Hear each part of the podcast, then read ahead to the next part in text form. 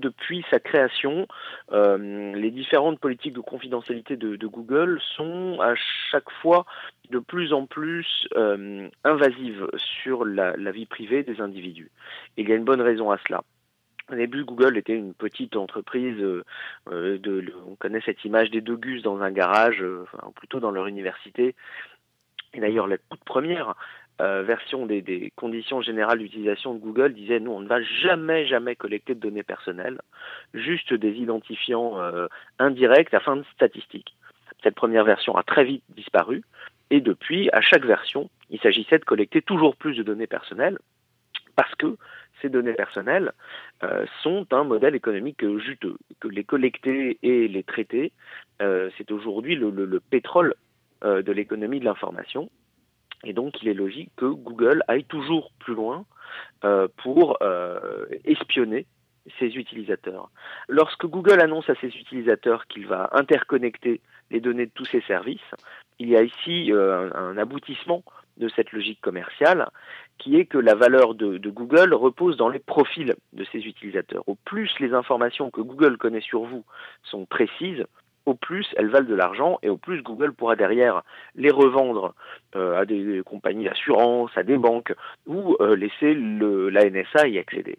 Donc lorsque d'un côté il y a les données euh, de Google Maps, de l'autre les données de Gmail et encore un autre les données du moteur de recherche, pour Google il est évident qu'il leur faut interconnecter tout ça on voit d'ailleurs que la NSA n'a pas attendu cette évolution des conditions générales de vente pour se servir euh, globalement dans toutes ces données stockées par Google. On a vu que euh, Google a attendu jusqu'à la fin du délai de réponse qui avait été donné par la CNIL, à savoir le 20 septembre 2013, pour euh, refuser de se conformer à la loi française informatique et liberté. Est-ce qu'il faut mhm. interpréter ça comme un mépris de la grande multinationale quasi monopoliste vis-à-vis de la petite autorité française de protection des données? Eh bien, la, CNIL a eu beau agiter ses, petits bras musclés, euh, on voit bien qu'elle ne fait pas le poids face aux géants Google. Euh, et ça pose de, vraies questions.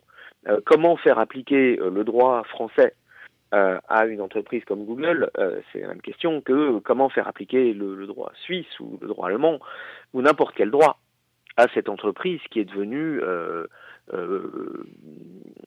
plus puissante que, bien des États. Le, chiffre d'affaires de, Google doit dépasser le PIB d'un certain nombre de, pays du monde aujourd'hui. Donc on voit là la difficulté d'appliquer le, droit national euh, et le, problème que pose Internet par rapport aux juridictions.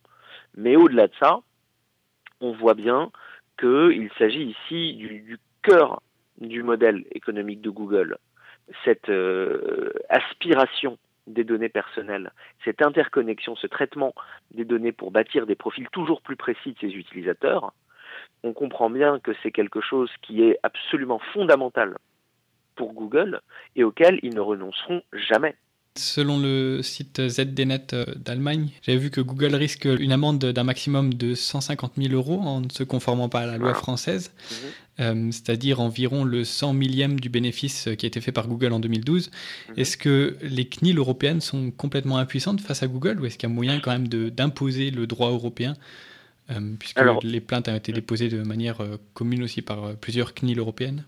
Alors, on, voit bien que les, moyens de, ces autorités euh, sont absolument dérisoires. Et donc là, tout le, débat est d'arriver à donner des pouvoirs à, ces autorités. Et c'est précisément un des enjeux clés de la révision euh, du cadre législatif européen en matière de protection des données personnelles. Jusqu'à présent, c'est une lutte à couteau tiré euh, et des dires de, de nombreux observateurs du Parlement européen, c'est sans doute la campagne de lobbying la plus puissante qui a jamais été déployée sur le Parlement européen.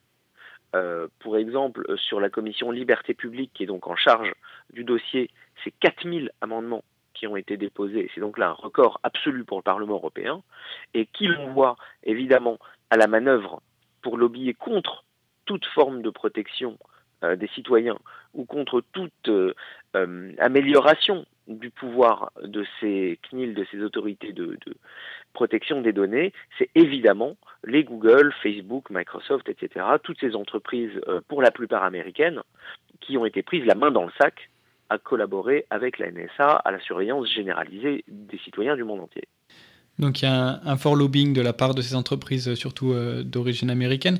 De l'autre côté, au niveau des parlementaires euh, européens, est-ce que les défenseurs de la protection des données sont davantage écoutés maintenant après les scandales de la NSA et compagnie? Il y a évidemment quelques, parlementaires européens pétris d'intérêt général qui ont, qui ont compris ces enjeux, qui, qui essayent d'agir. Mais il ne faut pas se leurrer, au Parlement européen, euh, c'est pas tant parlementaire contre parlementaire que lobby contre lobby. Et euh, en face des Google, Facebook et compagnie, euh, il y a qui? Il y a quelques citoyens, quelques associations euh, qui jusqu'à présent ont eu que très peu d'écho dans la société civile. Euh, en Allemagne, il y a eu un petit peu de, de, de réponse, un petit peu de mobilisation, euh, parce que traditionnellement, euh, les Allemands sont beaucoup plus euh, au courant de ces questions de, protection de la vie privée, avec ce qu'ils ont traversé au XXe siècle, que le, reste euh, des Européens. Mais globalement, il n'y a pas eu une mobilisation massive, comme on a pu en voir, par exemple, contre l'ACTA en 2012 l'accord commercial anti-contrefaçon. Et donc là, il y, a un, vrai problème. On se rend compte que d'une certaine façon, euh, peut-être que nous n'avons pas réussi à mobiliser correctement parce que le dossier est particulièrement complexe. Euh, peut-être qu'on n'a pas réussi à mobiliser parce que euh, les citoyens auraient renoncé à leur protection de la vie privée.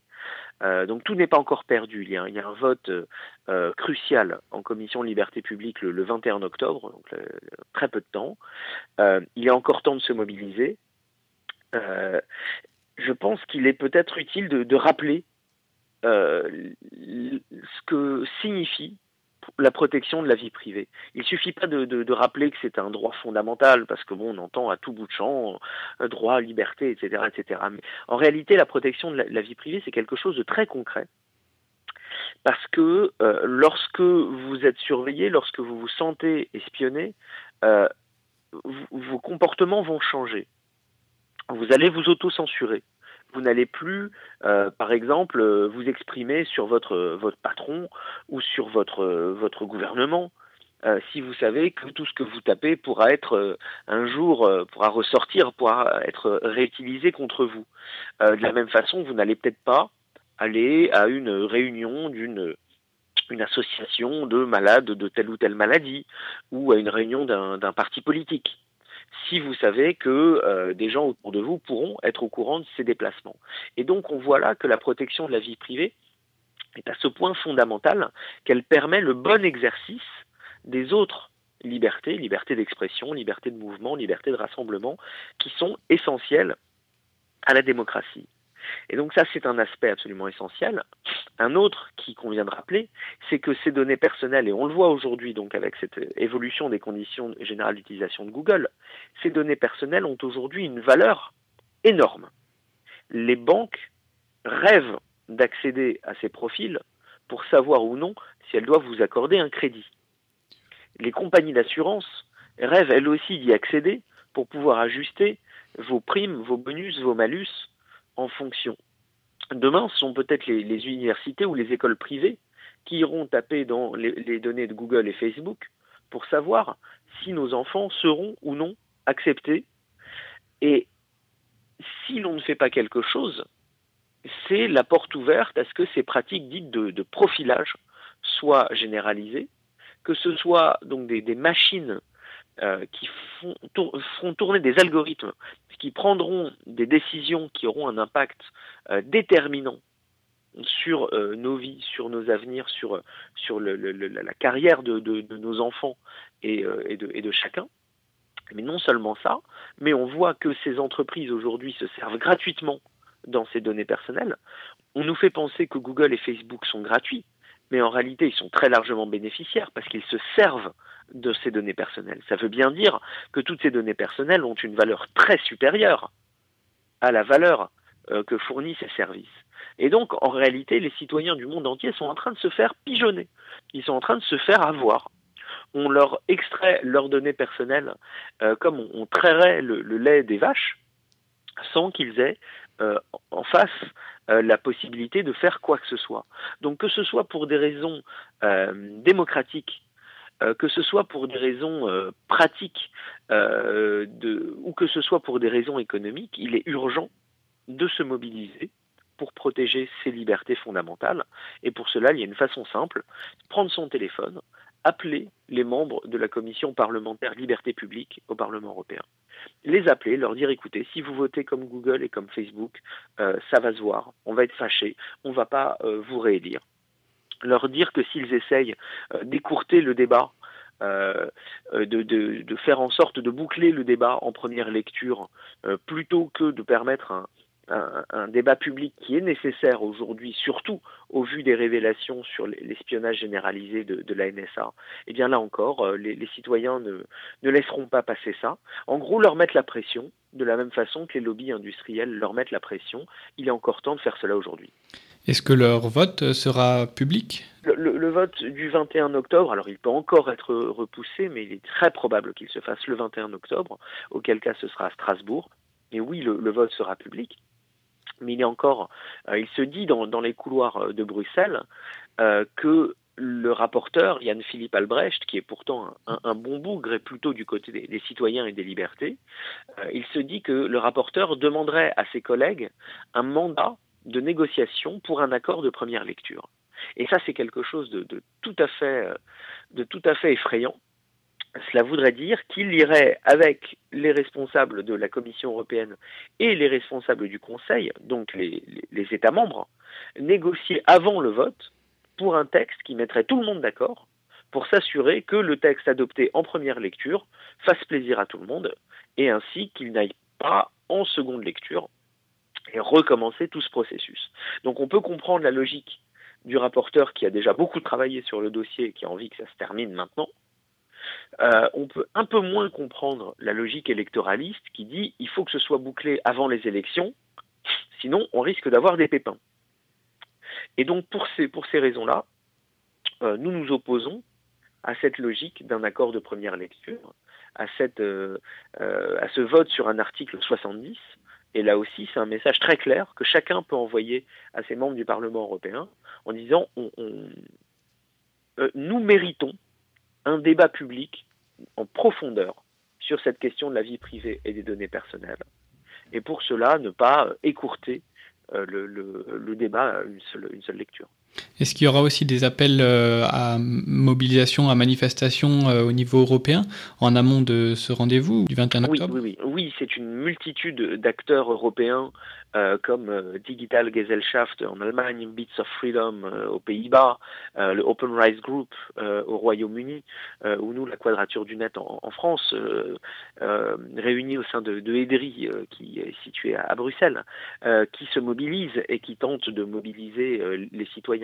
Nous allons voir dans, les jours qui viennent le, le résultat de cette mobilisation et si nous arrivons en tant que citoyens à faire suffisamment pression sur euh, la commission liberté publique pour, pour contrer l'influence de ces acteurs américains. C'est une, c'est une bataille très difficile, mais qui mérite absolument d'être menée et à laquelle j'invite euh, tous les auditeurs à venir participer.